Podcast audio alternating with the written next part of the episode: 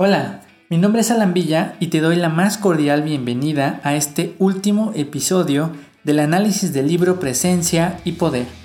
Presencia y Poder es un libro que nos explica en qué consiste la presencia y cómo podemos desarrollarla para obtener un poder personal potente que sea capaz de influir en los demás y generar cambios positivos en nuestro entorno. El análisis de este libro, escrito por Enric Jadot, comienza en el episodio 48 y a través de 12 episodios hemos navegado en las cuatro dimensiones de la presencia. La dimensión física, la dimensión emocional, la dimensión mental y la dimensión espiritual. Desarrollar cada una de estas dimensiones es un trabajo de introspección que nos lleva a analizarnos, conocerlos y actuar de forma consciente para mejorar la percepción que tenemos de nosotros mismos y con ello la forma en que nos perciben los demás. Como dijimos en el episodio anterior, la dimensión espiritual es la dimensión del para qué. ¿Para qué haces lo que haces? Esa es la pregunta clave. Y según sea tu respuesta, entenderás cuál es tu motivación y cuál es la energía que utilizas para entrar en acción. Hoy vamos a revisar los tres grandes tipos de energías o motivaciones que existen según nuestro autor. Vamos a reflexionar en sus características para que puedas identificarlas en ti y te voy a guiar en el camino para que puedas conectar con tu porqué y aprovecharlo en tu beneficio. Sin más preámbulo, relájate, prepara todo para escuchar con mucha atención y en cuanto estés listo, comenzamos.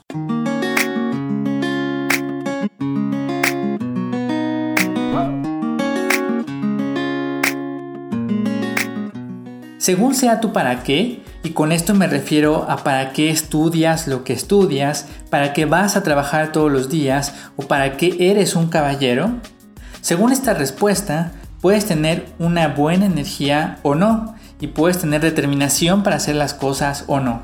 Por ejemplo, es difícil trabajar muy duro si tienes todo lo que necesitas, si no pasas ninguna necesidad y todos tus seres queridos están perfectamente bien. Pero si de tu trabajo depende la estabilidad económica de tu esposa, de tus hijos, de tus padres o tus abuelos, si de tu trabajo depende que hoy haya comida en tu mesa o medicinas para tus enfermos, entonces tendrás mucha más energía, motivación y determinación para trabajar. Desde luego, las motivaciones y los para qué son muy variados, pero Enric los clasifica en tres grandes grupos. Miedo, ilusión de recibir e ilusión de dar.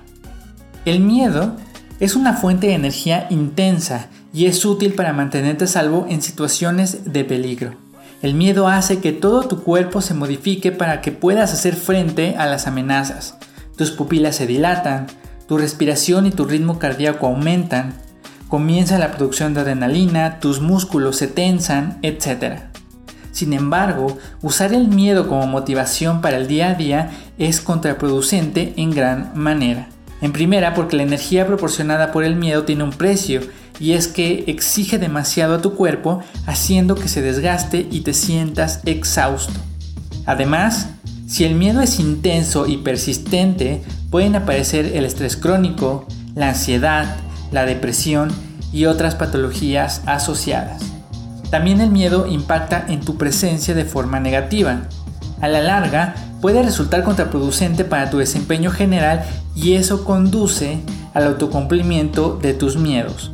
Es decir, si tienes miedo de equivocarte en algo y ese miedo es la fuerza que te impulsa, es muy probable que termines equivocándote y convirtiendo en realidad aquello que más temías.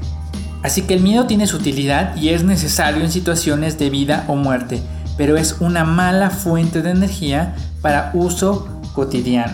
La siguiente motivación y fuente de energía es la ilusión de recibir. Todos queremos mejorar en algún sentido nuestras vidas. Queremos un mejor trabajo, un mejor auto, una mejor casa, etc. Y la ilusión de recibir es una fuerte motivación para conseguir resultados. Sin embargo, también se presentan problemas cuando la única motivación que tienes para hacer las cosas es recibir algo a cambio. Lo primero que sucede es que tu atención se concentra en el resultado y se aleja cada vez más del proceso. lo cual, como hemos visto cuando analizamos el libro Atomic Habits, hace que los procesos se perciban de forma más difícil y que sean más pesados. Así que bajo esta motivación, deja de importante hacer bien las cosas o hacer lo que te gusta y te concentras única y exclusivamente en los resultados, en qué vas a obtener. En pocas palabras, pones el fin por encima de los medios. Como sigas por ese camino, terminarás haciendo un sinnúmero de cosas que no disfrutas hacer, pero que realizas porque esperas obtener un resultado. En adelante pueden suceder dos cosas. Como en realidad no te gusta hacer lo que haces y solo estás persiguiendo un resultado, tu desempeño no es tan excepcional como podría serlo y probablemente termines sin conseguir ese resultado que tanto anhelas. Lo otro que puede suceder es que efectivamente logras tus resultados y eso te mantiene alegre y en éxtasis por un momento. No obstante, en no mucho tiempo ya no estarás satisfecho y te verás en la necesidad de perseguir un nuevo resultado. Otro aumento, un puesto mejor, un mejor auto, etc. Como todo el tiempo estás haciendo cosas que no te gustan, llegas a etapas elevadas de frustración los éxitos comienzan a escasear y cada vez te prostituyes más por menos. En el límite, tus acciones enfocadas en obtener resultados terminan al borde de la moralidad e incluso pueden terminar al borde de la legalidad.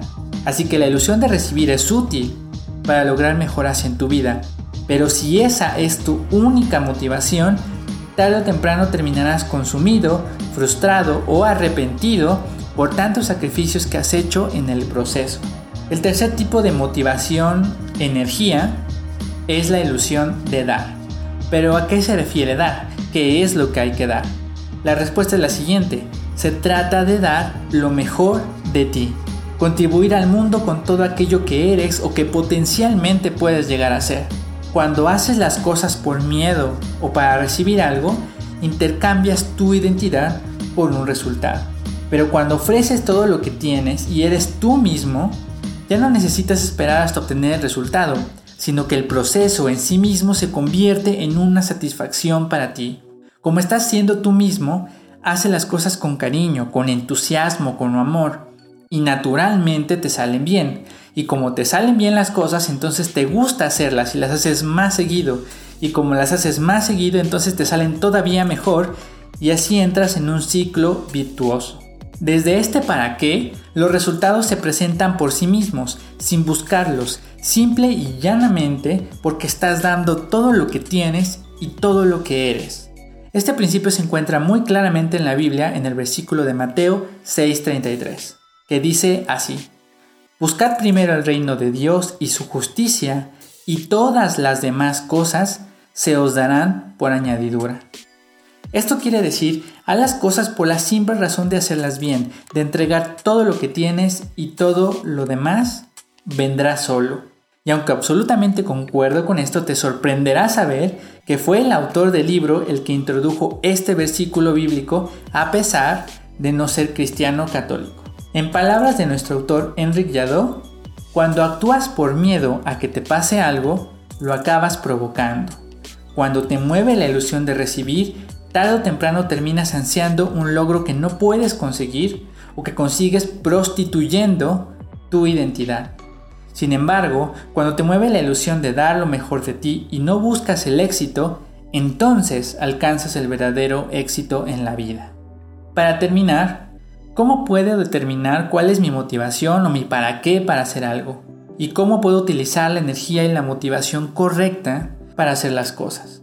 El autor de Presencia y Poder nos ofrece dos preguntas fundamentales que nos pueden guiar para determinar cuál es tu para qué, cuál es tu motivación esencial.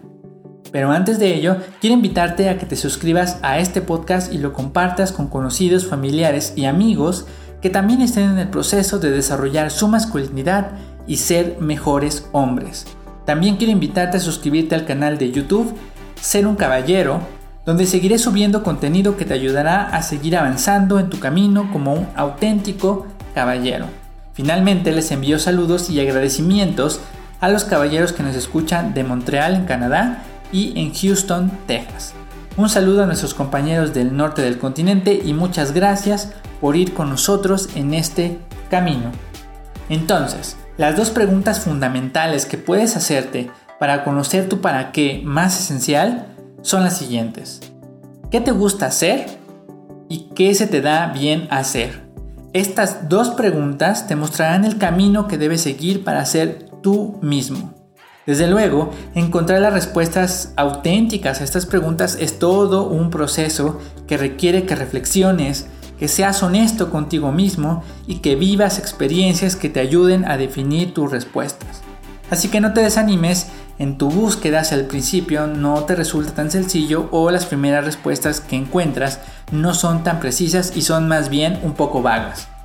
Pero cuanto más trabajes para contestar estas preguntas, más cerca estarás de las respuestas y de tu verdadero potencial. En el día a día, para que tengas claridad en lo que haces y puedas aprovechar la motivación correcta, es necesario que en cada cosa que hagas reflexiones. ¿Para qué voy a hacerlo? ¿Para qué quiero hablar con esa persona? ¿Para qué voy a hacer esa reunión? ¿Para qué voy a consumir ese contenido? ¿Para qué me visto como me visto? Etcétera. Es muy importante que tengas claridad en esto en cada cosa que hagas. Y si descubres que tus intenciones no son las correctas, si tu motivación es el interés, el egoísmo y la ilusión de recibir, quizás debas detenerte y considerar muy bien tus acciones. Encontrar tu para qué es todo un viaje. Y si te interesa mucho este tema, puedes apoyarte en el libro Encuentra tu por qué, escrito por Simon Sinek este libro es una guía práctica que te ayudará para encontrar tu verdadera esencia. Yo te invito a que lo intentes y a que descubras tu máximo potencial. Esfuérzate, sé valiente y libera al caballero que llevas dentro.